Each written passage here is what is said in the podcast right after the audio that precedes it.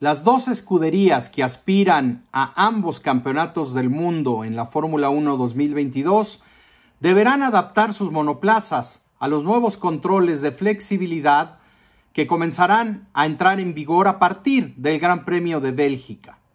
También tendrán que respetar la métrica del efecto rebote a la cual se someterán todos los equipos en el mismo Gran Premio en Spa-Francorchamps. Mercedes tiene la esperanza de que con estas modificaciones al reglamento y estas nuevas, estos nuevos controles de flexibilidad eh, en el piso de los autos podrán regresar a pelear las victorias. Pero también hay otras versiones que insinúan que los mismos equipos ya estarían buscando soluciones y encontrando otros, otras zonas grises que explotar para no perder rendimiento con estos nuevos controles de la FIA. En el paddock se ha hablado últimamente sobre la posibilidad de la flexión en los suelos de los Fórmula 1, principalmente hablando de Red Bull y Ferrari.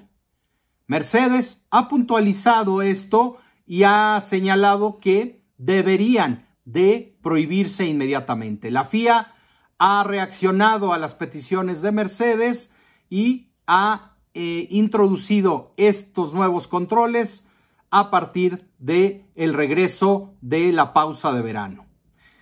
Recordar que el reglamento permite un desgaste de un milímetro en la tabla que va por debajo del suelo de los autos, una tabla que tiene 10 milímetros de grosor. Estos son los límites de desgaste permitidos actualmente. A su vez, esto permite que los autos adopten alturas diferentes y más cercanas al suelo con sus pisos en busca de una mayor carga aerodinámica, que a su vez permite un incremento en las prestaciones y en el rendimiento de los monoplazas a lo largo de un gran premio. En Mercedes señalaban que podrían estar usando también espuma de poliuretano, que tiene la capacidad de comprimirse y adaptar diversas formas. También señalaban que pensaban que algunos equipos podrían estar usando muelles montados bajo los patines y que estos serían capaces de absorber las ondulaciones del suelo sin desgastar esta tabla. Pero evidentemente esta última solución pues sería más fácil para los comisarios técnicos de la FIA encontrarlos y hubiesen sido señalados ilegales desde, eh, desde algunos grandes premios atrás. También hay una sensación en la Fórmula 1 y esta es que se ha llegado a tal nivel de tecnología actualmente en la Fórmula 1 que esta clase de trucos son cada vez más difíciles de encontrar. Y hasta cierto punto para los equipos señalan que es lógico que se hayan introducido estos cambios a partir del Gran Premio belga. La FIA tiene dos objetivos principales reducir el efecto rebote. ¿Y cómo lo va a hacer? Bueno, con un algoritmo que controlará los saltos verticales del chasis con, con un acelerómetro que estaría colocado dentro del auto cerca de su centro de gravedad. Este sensor anteriormente lo, usaban para determinar las fuerzas G que actuaban sobre un piloto en caso de tener un accidente, un fuerte impacto. Ahora, este sensor va a ser más sensible y les va a indicar, les va a indicar a la FIA cuál es la métrica de oscilación aerodinámica de cada monoplaza. Quienes no pasen esta métrica, bueno, tendrán que levantar el coche del suelo y de esta manera perder rendimiento, pero también terminando con el problema del efecto rebote.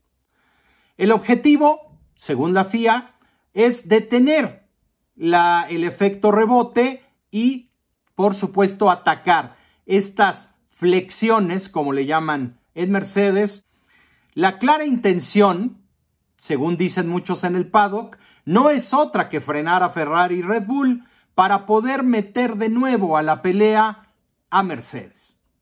Hay gran expectativa de cara al Gran Premio belga porque hay gente que tiene la esperanza de que esto sea un nuevo comienzo de temporada, en donde podamos ver a tres equipos peleando por los máximos honores en cada Gran Premio. Por un lado, eh, es entendible que mucha gente piense que Ferrari y Red Bull cederán rendimiento ante estos controles cada vez más estrictos. Pero, ¿realmente cuánto rendimiento perderán? Y la pregunta que todos nos hacemos, ¿Mercedes realmente podrá volver a la, a la pelea por las victorias después de terminar normalmente y en promedio entre 30 y 40 segundos de la punta?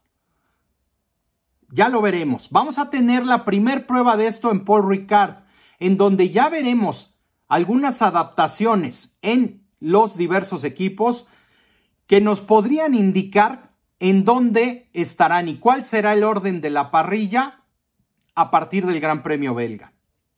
Pero Así, así como lo veremos este fin de semana y así como ya probarán algunos de estos nuevos controles los equipos en, en Paul Ricard, ya se habla también que los equipos Red Bull y Ferrari han estado trabajando muy duro para minimizar el efecto que estos nuevos controles tendrán en sus monoplazas.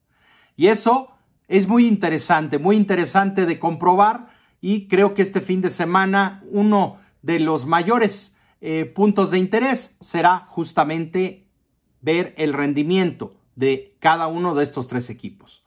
Por otro lado, Ferrari ha llegado a Paul Ricard con algunas modificaciones. Ojo, todo apunta a, que en el alerón delantero de Ferrari eh, ya están llegando con un alerón modificado.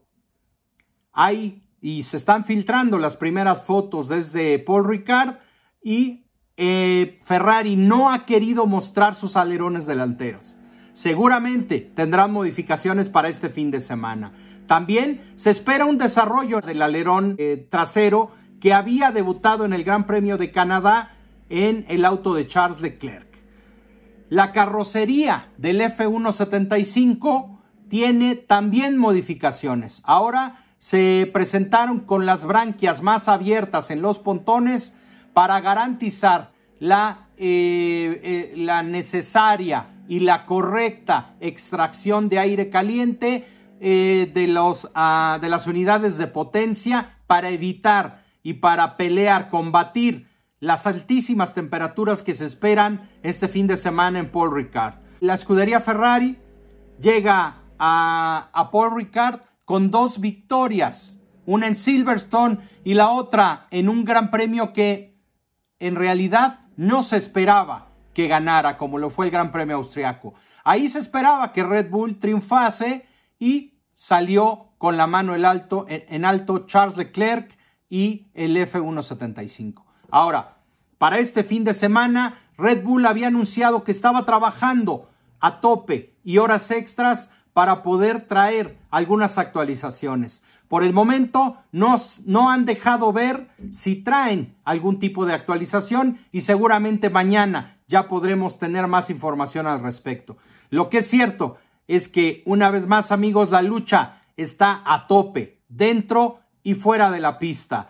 Como siempre sucede en la Fórmula 1, los equipos están trabajando durísimo para que las los nuevos controles de la FIA no tengan mayor impacto en el orden de la parrilla y en el rendimiento de sus monoplazas. Así que sin más por el momento amigos, los invito a suscribirse al canal, a que me dejen sus comentarios, qué opinan ustedes de todo esto. Eh, siempre me encanta leerlos y les agradezco mucho sus likes y sus comentarios. Los mando un abrazo, nos vemos a la próxima.